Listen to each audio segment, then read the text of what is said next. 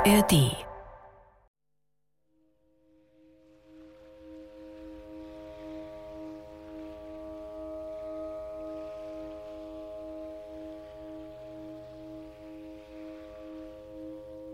Das Meer ist flach.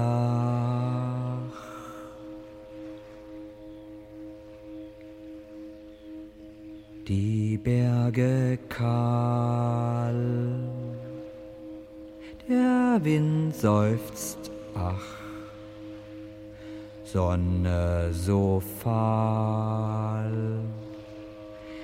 Erde so stumm was trieb mich bloß her? Kehr um, kehr um. Zu spät, zu spät rauscht das Meer. Von hierher kehrst du nimmermehr.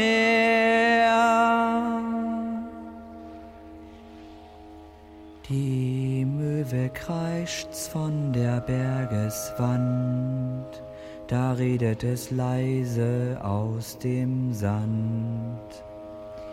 Ich war die einzge und letzte der Lokomotiven, drum gibt's kein Retour, denn niemand wird aus dem Kies mich mehr hieven. Man sprach nur, sie fuhr. Man wusste genau, dass auf Island nicht lohnt der Eisenbahnbau.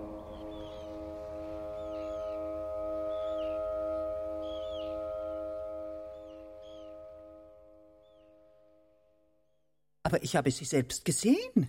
Was? Wen hast du gesehen? Die isländische Eisenbahn. Die isländische Eisenbahn? Ja. Eine Lok heißt Minör und steht auf einem Schienenstrang am Hafen von Reykjavik. Sie fuhr zwischen 1913 und 1917 und wurde zum Bau des Hafens eingesetzt. Die andere Lok heißt Pionier, die steht heute im Museum.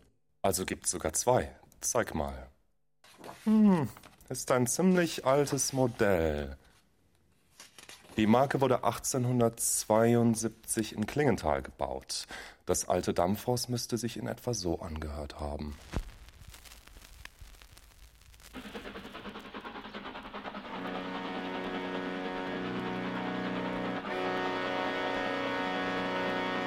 Fahr, oh fahr mein Röstlein durch die Weiten, rot am Adnerberg die Sonne sinkt, finstre Schatten flattern uns begleiten, fahr die Gletscher, Welt niederblinkt, Röstlein, Zor beschirme deinen Schritt, schwierig wird des Tages letzter Ritt.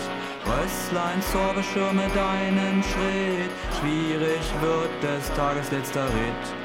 Fahr, oh fahre, Füchse keifen, kläffen, kühlen wohl im Blut der ihren Grimm.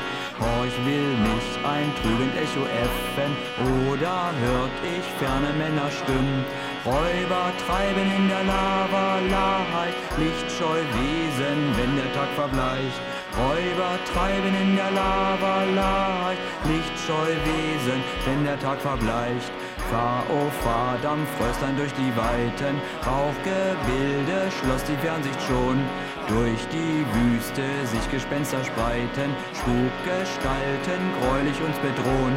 Die beste Lok, gern geb ich sie fort, wenn ich nur erst wäre an sicherem Ort. Die beste Lok, gern geb ich sie fort, wenn ich nur erst wäre an sicherem Ort.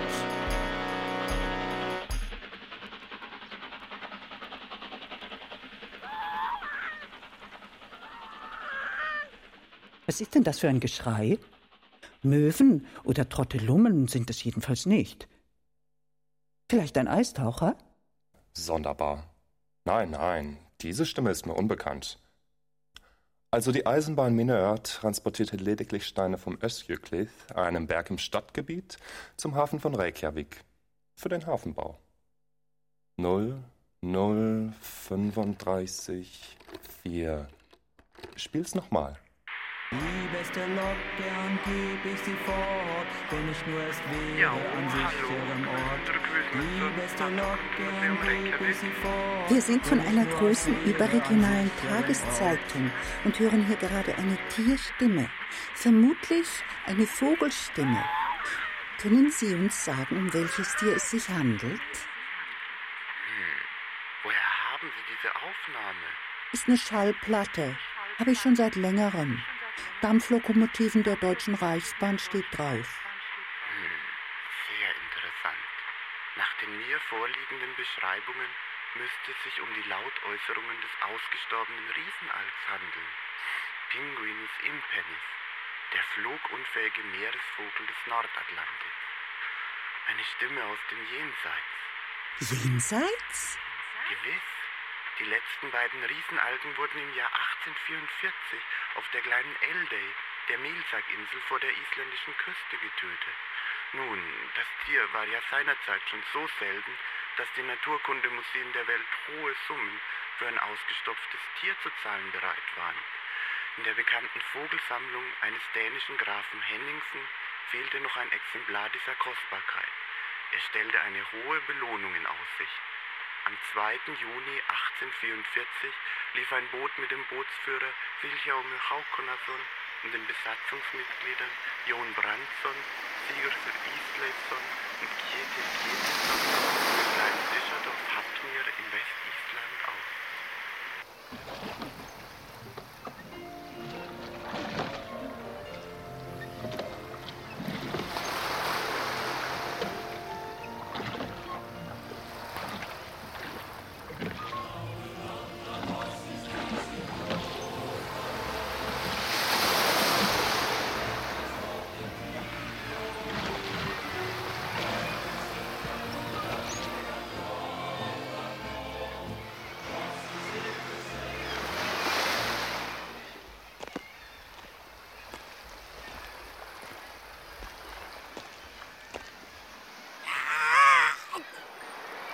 Wir stehen in Hapnir, ein kleiner Ort auf der Halbinsel Reykjanes, nur eine Stunde vom internationalen Flughafen Keflavik entfernt. Auf den Tag genau vor 156 Jahren wurde hier das Schicksal einer Spezies besiegelt, die der Namensgeber des uns wohlbekannten Pinguins ist. Portugiesische Seeleute, die auf ihren Expeditionen in antarktische Gewässer kamen, glaubten beim Anblick der aufrechtgehenden und flugunfähigen Vögel, sie hätten große Populationen des Pinguinus entdeckt. Pinguinus, der Fette, wurde nämlich der Riesenalg damals genannt. Er ist aber keineswegs mit dem Pinguin verwandt, obgleich er durch die Anpassung an sein Biotop große Ähnlichkeiten mit diesem aufweist. Die verkürzten Flügel sind wie Ruderschaufeln angeplattet, vorteilhaft für die Bewegung unter Wasser, der Körper ist, des geringen Strömungswiderstandes wegen, tropfenförmig ausgebildet.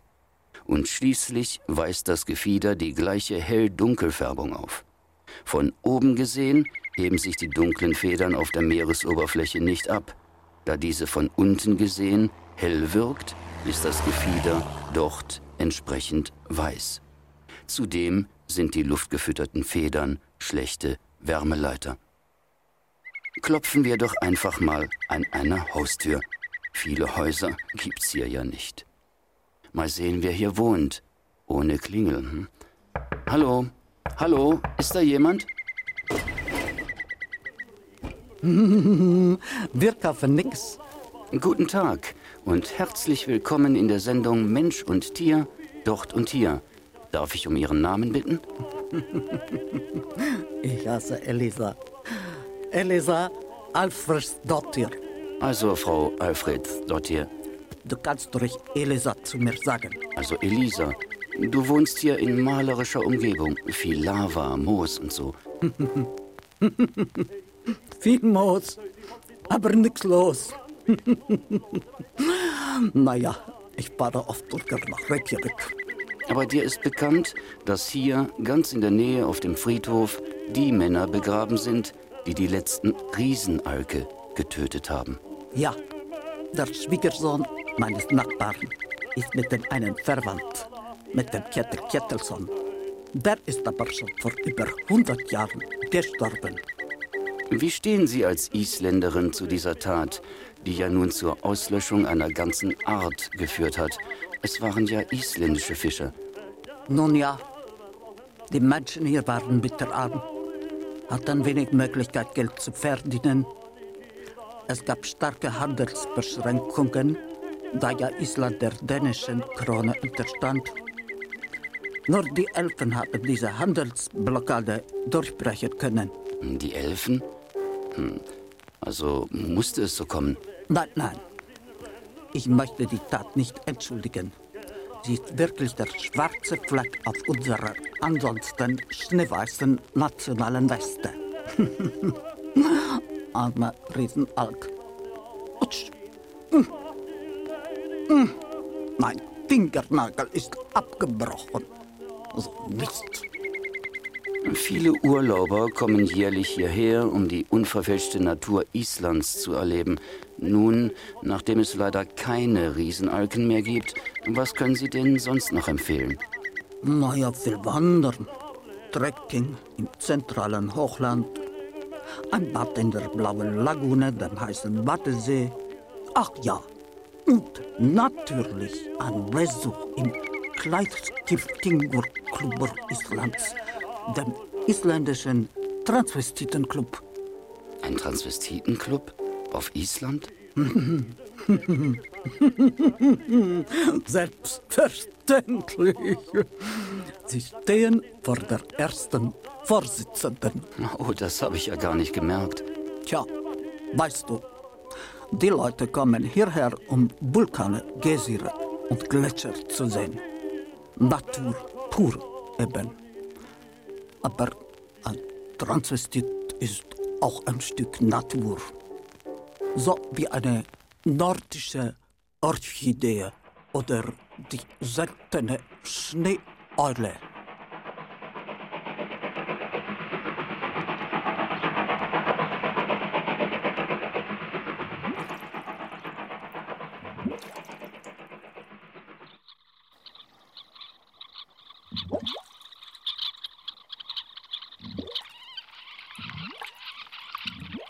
Oh, schau nur, was für ein niedlicher Vogel. Niedlicher Vogel? Aber der ist doch reizend. Oder findest du das etwa nicht? Wohl kaum. Das ist ein Odinshühnchen. Autsch, bin beinahe hingefallen. Och, sieh nur, das Vögelchen ist immer noch da. Es ist gar nicht ängstlich. Kein Wunder. Es ist ein Odinshühnchen. Na, so richtig mutig wirkt es nun auch wieder nicht. Natürlich nicht. Es ist lediglich pseudozahm. Pseudozahm? Mangels Feinden hat es keine Fluchtinstinkte entwickelt. Wie friedlich. Ach, könnten die Menschen nur so sein. Du solltest mal sehen, wie aggressiv sich die Weibchen in der Paarungszeit bekriegen. Sie haben keine Feinde, aber bekämpfen sich als Rivalen und behaupten kämpfend ihr Territorium. Die Weibchen? Warum denn nur? Tja, meine Liebe, um genau zu sein, beim Odinshühnchen sind die Weibchen größer, aggressiver und prächtiger gefärbt als die Männchen.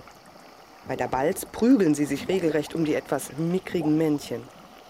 Das bunte Federkleid der Weibchen und ihre Kampfeslust entwickeln sich durch eine starke Absonderung sogenannter männlicher Hormone in den Eierstöcken. Und die Männchen, wozu sind die gut? Sie übernehmen den Bau des Nestes, das Ausbrüten der Eier und die Aufzucht der Jungen. Alleine? Sicher. Sobald die Weibchen Eier gelegt haben, verpaaren sie sich erneut und schwimmen mit anderen Geschlechtsgenossinnen in kleinen Gruppen auf Gewässern in der Nähe der Brutreviere umher. Richtige Rabenmütter. Was halten denn die Wissenschaftler von diesem merkwürdigen Verhalten? Naja, die führen das auf die kurze Fortpflanzungsperiode im Norden zurück. Sie sagen, dass so ständig legebereite Weibchen zur Verfügung stünden, um Gelegeverluste sofort wieder ausgleichen zu können. Wie praktisch. Dann brüten auf Island also nur männliche Vögel. Nein, eigentlich nicht. Das Odinshähnchen ist das einzige Männchen, das alleine brütet. Ach.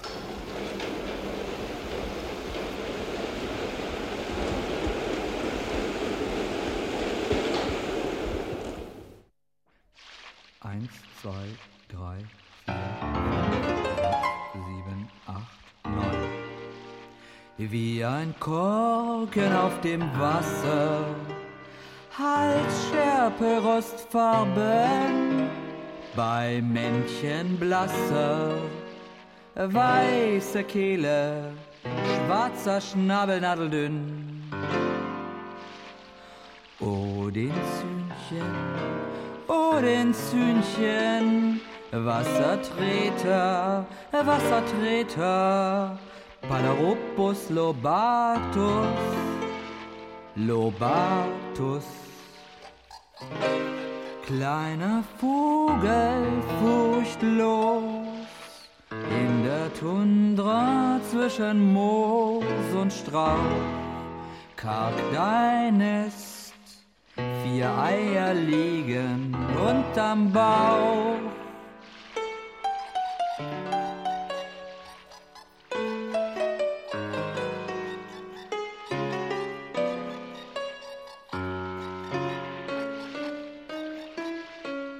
Eins, zwei, drei.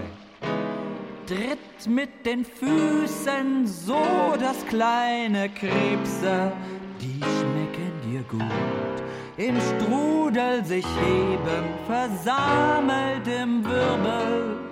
Oh, den Zühnchen, oh, den Zühnchen, Wassertreter, Wassertreter. Palaropus lobatus, lobatus.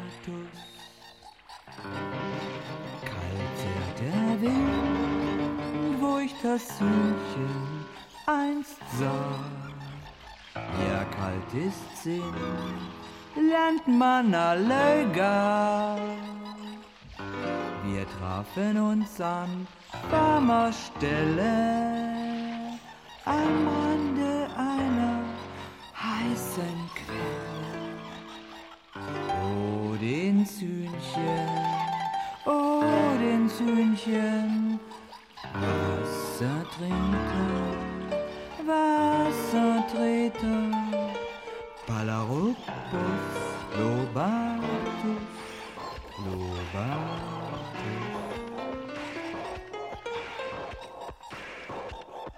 Eine echte Glanzleistung, diese Eisenbahn. Ein technisches Wunderwerk. Mit 40 Pferdestärken rast sie durch die Einöden Islands, vorbei an gigantischen Gletschern, endlosen Sandwüsten über tausende Wasserfälle. Da! Nein, nein, Monsieur Verne. Das war die Toilettenspülung. Die ja durchaus auch eine kühne Erfindung der Menschheit ist. Es besteht kein Anlass, darüber zu spotten. Das war wohl ein richtiger Wasserball. Was heißt ihr richtig, Erdjenemann? Auch die Toilettenspülung funktioniert nach dem Prinzip eines Wasserfalls. Es ist ein von Menschen konstruiertes Wassergefälle. Sie wollen doch nicht einen von Natur geschaffenen Wasserfall mit einer Toilettenspülung vergleichen tun. Selbstverständlich. Sehen Sie, das gewissermaßen älteste Bauwerk aus Islands ist der Öxerau, der Axtwasserfall auf dem Thingvellir, dem Parlamentsplatz. Ja, Sie haben richtig gehört. Der Fluss wurde nämlich vor tausend Jahren in die Almännerschlucht geleitet, damit es da, wo sich das Parlament trifft, einen schönen Wasserfall gibt. Niemand würde heute glauben, dass dieser Wasserfall extraordinär von Menschenhand geschaffen wurde, wenn es nicht in den alten Büchern niedergeschrieben worden wäre. Sie haben mich überzeugt. Allerdings möchte ich einwenden, dass wir uns hier nicht in einem technischen Wunderwerk befinden, welches es die Menschheit auf die Fahne heften kann, sondern in einem Spiritual Drain. Warum so anspruchsvoll? Nennen Sie das Gefährt doch einfach Geisterbahn. Gut, in einer Geisterbahn. Konstruiert und gebaut von den Wesen des sogenannten niederen Volksaberglaubens. Den Elfen, Zwergen, Maren, den Svartalfur, Stöckalfur, den Hüldevolks und wie sie alle heißen tun. Die Menschen sind einfach nicht dazu in der Lage, diesem Land zu einer Eisenbahn zu verhelfen und werden es vermutlich wohl auch nie sein. Oh, die elegante Gletscherhaube des Snæfellsjökull. Merveilleux. Síðast í stöðin Snæfellsjökull gjör svo vel að fylgja leiðsögumanni frú Harpa Atygesis mesi ekiaureinas deninem. Vorsicht vor den scharfen Lavakanten. Folgen Sie mir. Frau Arpa scheint mir ein richtiger Drachen zu sein. Hm, ich würde sie eher als Valkyrie bezeichnen. Da sind wir also. Der Eingang ist sehr niedrig. Bücken Sie sich.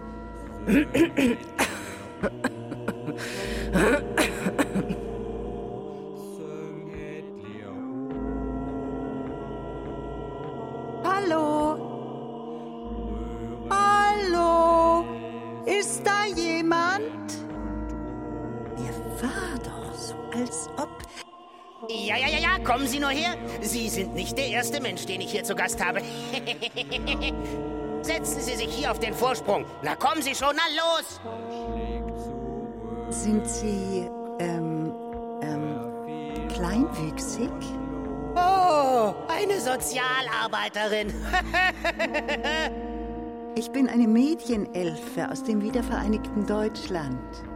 Das klingt interessant. Naja, zurzeit bin ich eher unsichtbar. Das lässt sich im Dunkel der Höhle wohl kaum feststellen. Oh, glauben Sie mir, Sie als Elfe müssten das doch wissen. So was Ungebildetes. Wie oft werden Sie hier besucht? Na, das kommt auf die Saison an. also, die meisten Besucher gibt es im Sommer, zwischen Juni und August. Manchmal sind aber auch welche im Herbst oder Winter unterwegs. Dann sind das meist Einheimische. Und wie kommen Sie mit den ausländischen Touristen ins Gespräch? Vollautomatisch. Das Echo ist unsere Landessprache. Jeder versteht das. Ha! Ha! Ha!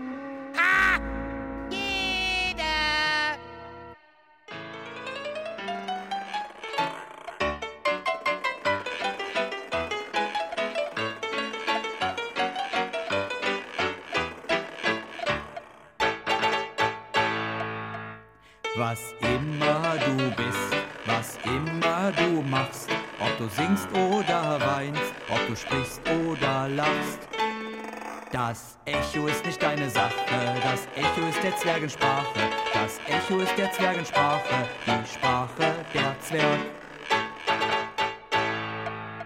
Alle einsteigen.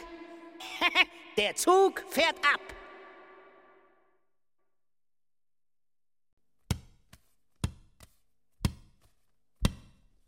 Fang, Hoho, was ist denn das? das ist ein Ball aus dem Spielzeuggeschäft.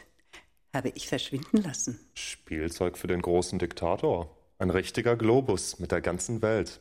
Europa, Amerika, Asien Hier, die Antarktis. und der Nordpol? Na, da gibt's doch nur gefrorenes Wasser, keine Landmasse. Hier, Grönland. Aber was ist das? Island fehlt. Nein. Tatsächlich. Na sowas? Also ich habe das nicht weggemacht, bestimmt nicht. Da ist nur Meer zu sehen, kein Land. Ob die das vergessen haben? Das ist Absicht. So wie bei der 9-Euro-Münze, da ist auch kein Island drauf. Aber auf den Eurogeldscheinen schon. Ja, ja, jetzt. Auf den ersten Entwürfen war Island nicht eingezeichnet. Der Chef der Europafreunde in Island, Herr Adelstetten Leifsson, hat dann erfolgreich gegen die Missachtung seines Landes protestiert. Der Grafiker hat die Insel anschließend eingezeichnet. Tatsächlich? Na klar. Ich bin zwar eine Medienelfe, aber das heißt noch lange nicht, dass ich dir Märchen erzähle. Ah, hier rechts neben dem Pazifik steht der Name des Herstellers. Made by John, Germany, 83395 Freilassing. Ich frag mal nach.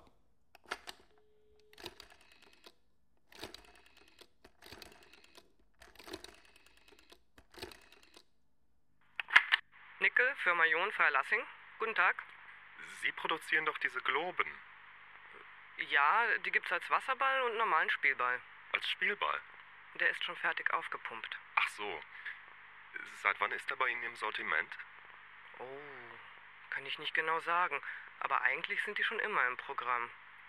Ich habe hier ein Exemplar, das erst nach 1989 gemacht worden ist.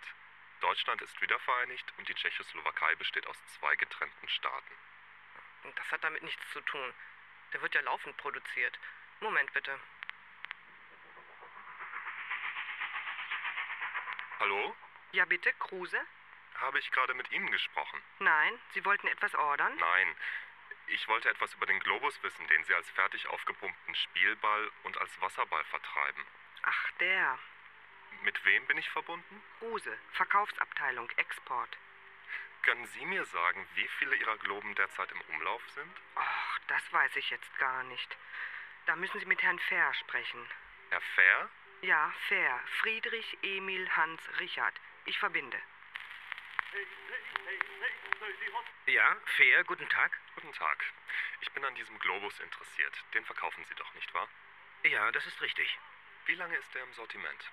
Wir haben ihn in verschiedenen Ausführungen, als Wasser- und als Spielball. Die sind so etwa seit vier Jahren im Vertrieb. Und wohin liefern Sie? Überall hin. Überall, aha. Und Reklamationen haben Sie bisher keine gehabt? Inwiefern? Meinen Sie etwas Bestimmtes? Island fehlt. Wie? Da, wo eigentlich Island sein müsste, sind nur Meer und ein paar Breitengrade hingezeichnet. Ach was, da guckt doch keiner hin bei so einem Billigartikel. Der kostet gerade mal 1,50, vielleicht drei Mark im Handel. Aber Ibiza ist viel kleiner und ist auch eingezeichnet. Das spielt doch keine Rolle. Wer sucht denn auf so einem Ball Island? Es fehlt aber. Das zeichnen wir ja gar nicht selber. Das wird in Asien hergestellt. Das machen alles die Chinesen. Liebe Hörer, wir verlosen zwei Globen ohne Island. Bitte nehmen Sie einen Stift und Papier zur Hand. Rufen Sie an. Die Telefone sind jetzt geschaltet. Wählen Sie 00354. Ich wiederhole 00354.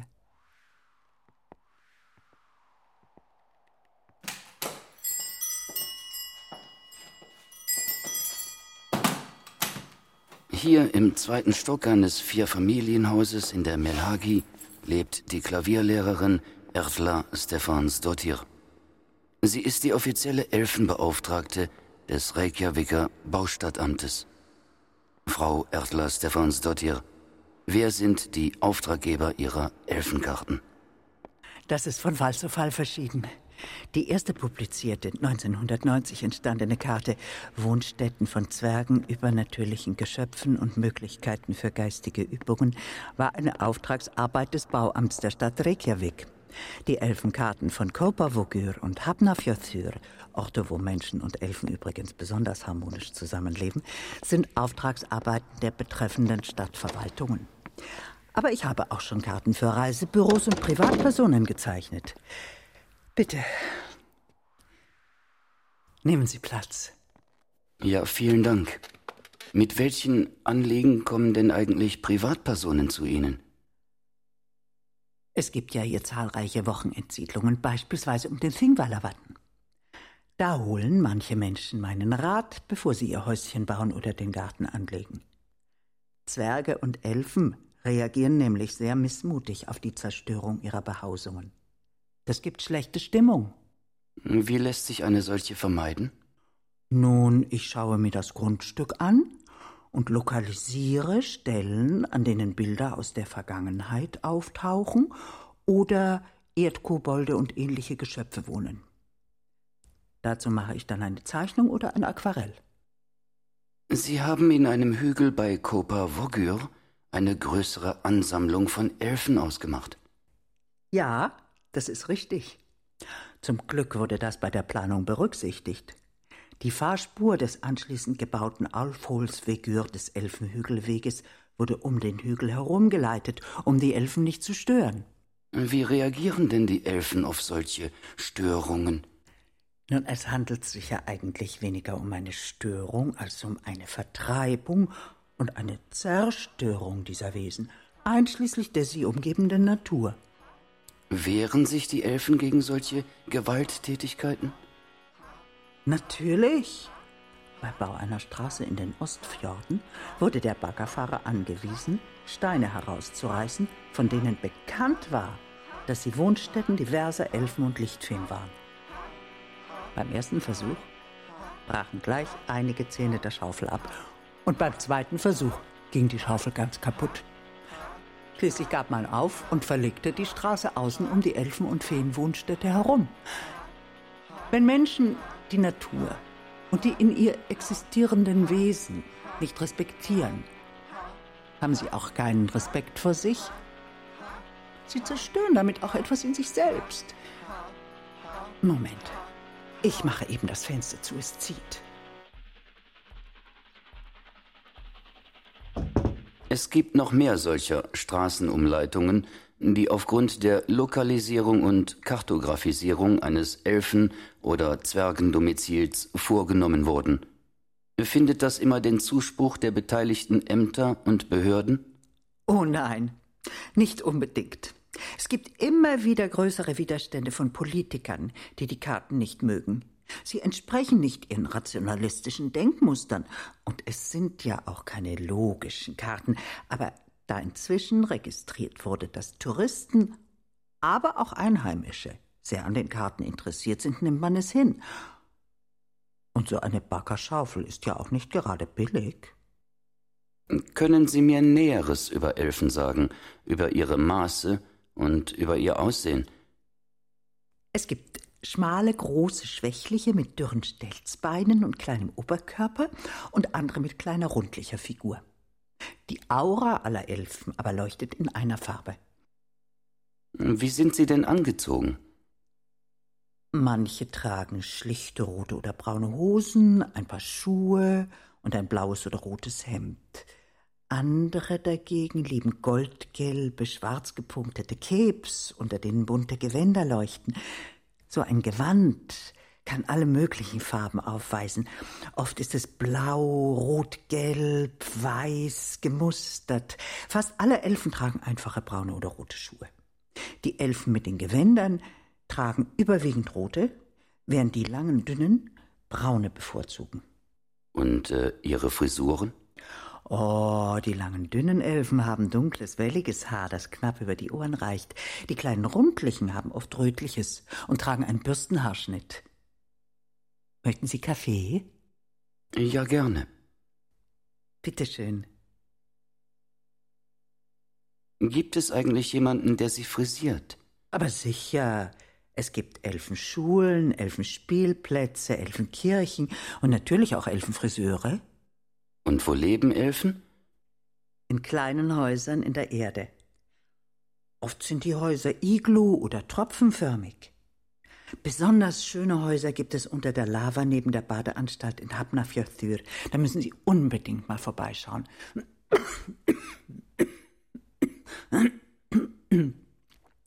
Es gibt Elfen, die gerne mit ihresgleichen zusammenleben und andere, die sich in der Gesellschaft von Zwergen und Hüldivölk wohler fühlen. Auf diese Weise sind richtige kleine Dörfer und Städte gegründet worden. Und was sind Hüldivölks? Wissen Sie, neben Elfen und Zwergen gibt es eine ganze Anzahl anderer übernatürlicher Wesen. Dazu zählen die Hüldivolk. Sie sind eine Mischform aus Mensch und Elf, wobei sie ihr Aussehen betreffend eher an Menschen erinnern. Leider bekommt man sie selten zu Gesicht. Sie tragen bezeichnenderweise auch den Namen Hidden People. Äh, sie sprachen von Mischwesen. Sind Hüldi-Völks aus Zeugungsakten zwischen Menschen und Elfen entstanden? Ja, das kann man so sagen. In ihrer Hidden World Map von Hafnarfjörður haben sie zwei Huldu-Volks gezeichnet. Ich gehe also davon aus, dass Sie diese Wesen schon einmal gesehen haben. Nun, die Huldi-Volk lieben die Nähe des Menschen, auch wenn sie weitgehend unsichtbar bleiben. Es handelt sich bei ihnen um sehr soziale Kreaturen, die eng zusammenleben. Ich selber habe sie schon in größeren Gruppen beobachtet. Ihre Kleidung ist ausgesprochen farbenfroh. Ich sah einmal einen männlichen Hüldivolk mit altrosa Kniebundhosen, hellblauen Strümpfen, braunen Schnürstiefeln und einem dunkelblauen Kasak. Seine Begleiterin trug ein himmelblaues, langes Kleid mit einer sonnengelben eingenähten Borte. Auf ihrem Kopf saß ein merkwürdiger, strahlend blauer, turbanähnlicher Hut. Und äh, wie sind Zwerge gekleidet? Die gedrungenen Zwerge, isländisch Dvergar, in der Größe von drei bis fünfjährigen Kindern, haben einen sehr unterschiedlichen Geschmack. Natürlich lieben sie besonders die Farben Grün und Rot, aber auch gelbe, blaue und braune Kleidung ist bei ihnen anzutreffen. Sie ist ziemlich einfach gefertigt. Zwerge mögen Kniebundhosen und einteilige kurze Jacken. Das ist ja auch recht praktisch, vor allem wenn man in der Erde wohnt. Manche tragen rote, spitze Zwergenmützen, so wie man es halt kennt. Aber es kann durchaus auch mal eine gelbe sein. Die meisten haben Bärte und lange dichte Haare. Einige sind aber auch fast kahl und nur ein paar verbliebene Stoppeln ziehen ihren Kopf. Besonders auffallend sind Zwerge mit X- oder O-Beinen. Die Zwergaura kann übrigens sehr unterschiedliche Farben haben. Sind Zwerge eher gute oder eher böse Kreaturen?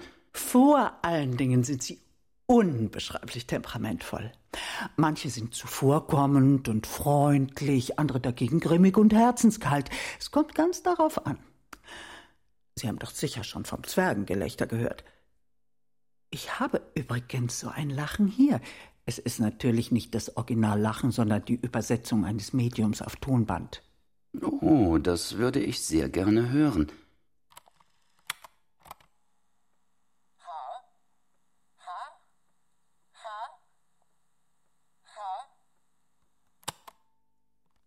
Übrigens werden Zwerge von Unkundigen oft mit Gnomen, isländisch Jarstbergar genannt, verwechselt. Diese sind nämlich immer ausgesprochen nett, lachen und spielen gern und leben mit den Menschen in einem Haushalt. Sind Gnome eigentlich größer oder kleiner als Zwerge? Viel kleiner. Sie sind ungefähr zehn bis zwölf Zentimeter groß. Also wirklich winzig und überdies drollig anzuschauen.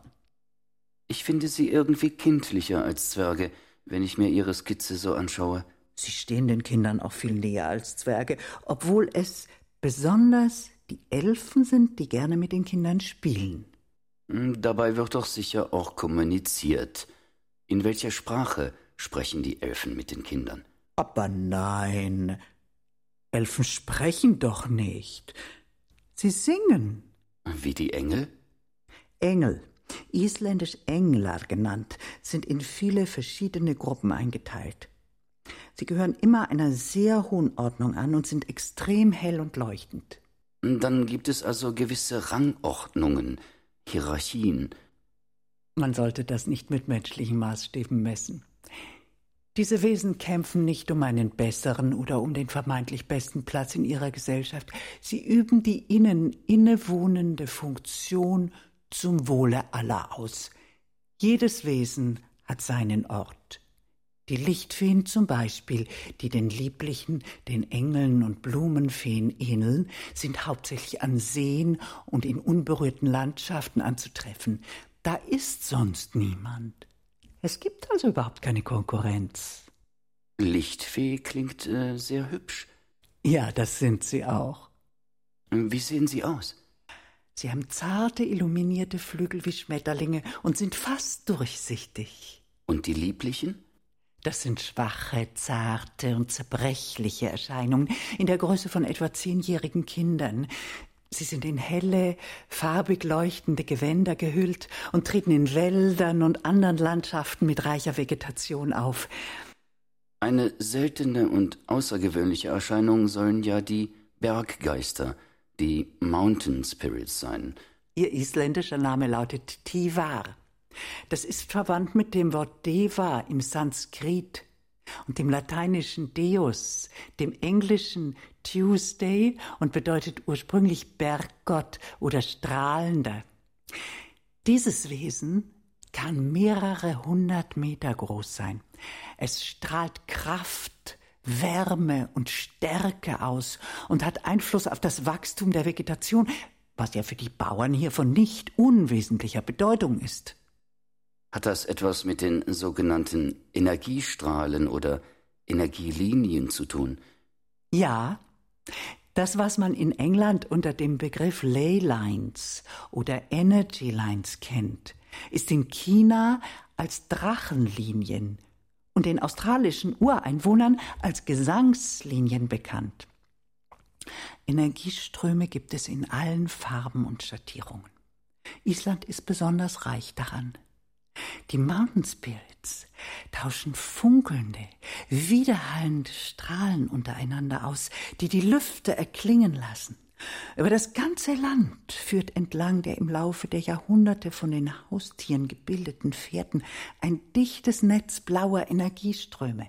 Bänder hellen Lichts liegen zwischen den Steinhügeln, die die Wege einstiger Wanderer markieren, und selbst wenn die Steinmännchen, die Wegmarkierungen, im Lauf der Zeit erodieren und zu Staub verfallen, wird man die Licht- und Energieströme noch wahrnehmen können.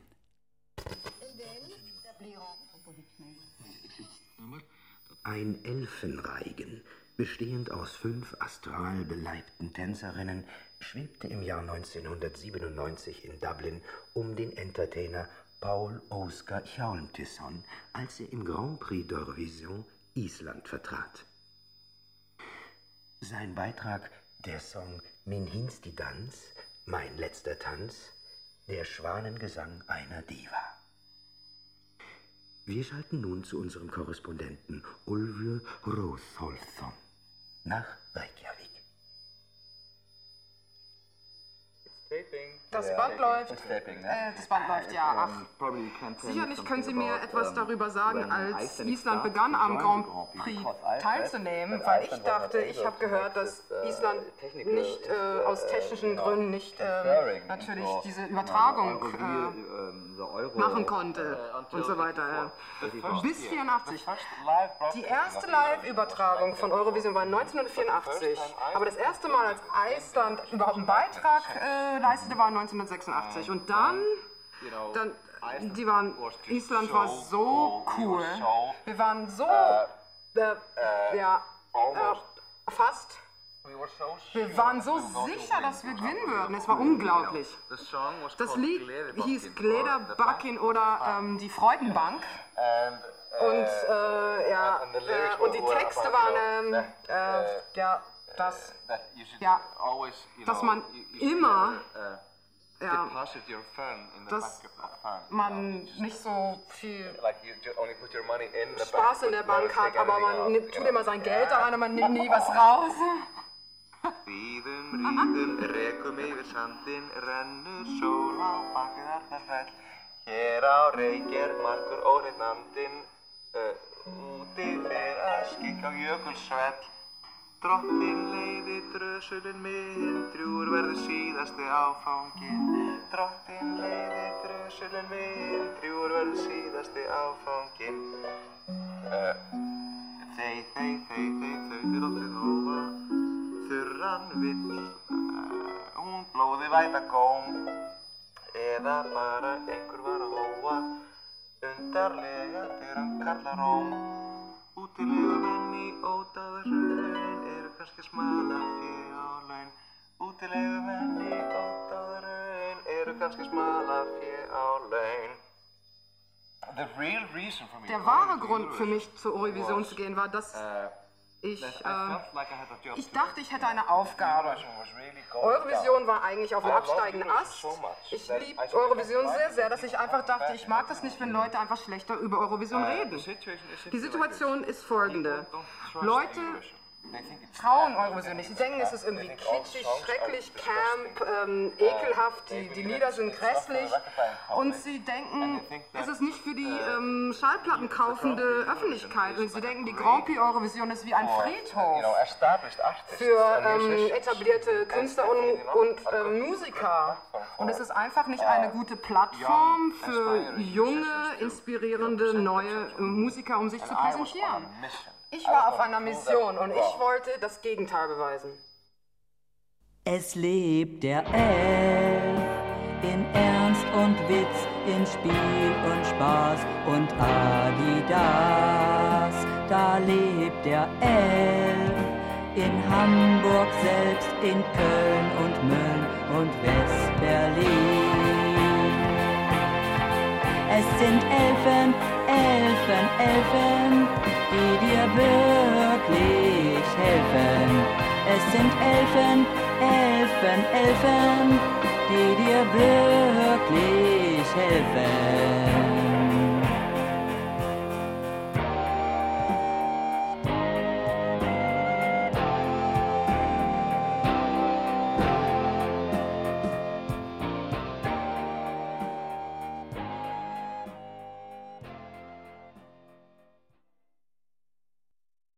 Wenn Ihnen das gefallen hat, vielleicht interessiert Sie auch dieser Podcast. Also was ist das für ein Fisch? Ein hässlicher kleiner Scheißer mit fiesem Gebiss. Kein großer Verlust, wie sich's anhört. Emissionshandel war einmal. Jetzt sind Auslöschungszertifikate der Börsenhype schlechthin. Für alle, die leider mal wieder eine Tierart ausrotten müssen. Sir, ich glaube, Sie sollten aufwachen. Hacker zerstören auf einen Schlag die Gendaten zehntausender Arten. Das wäre Mark Halliard eigentlich egal. Nur hat er auf ein Tier viel Geld gesetzt. Den gemeinen Lumpfisch. Und ausgerechnet den haben seine Tiefseemaschinen gerade ausradiert. Erstaunlich, nicht wahr? Nicht mal Heuschrecken können das. Greenwashing und Weltrettungsbusiness, Massenartensterben und künstliche Intelligenz. Alles in nur einem irrwitzigen Buch. Ich könnte es dir erklären, aber dazu müsste ich deine Intelligenz erheblich steigern. Möchtest du das? Der gemeine Lumpfisch von Ned Bowman. Sci-Fi-Satire um miese Deals und tote Tiere. Gelesen von Stefan Kaminski. Ein Podcast von Bayern 2. Jetzt in der ARD Audiothek.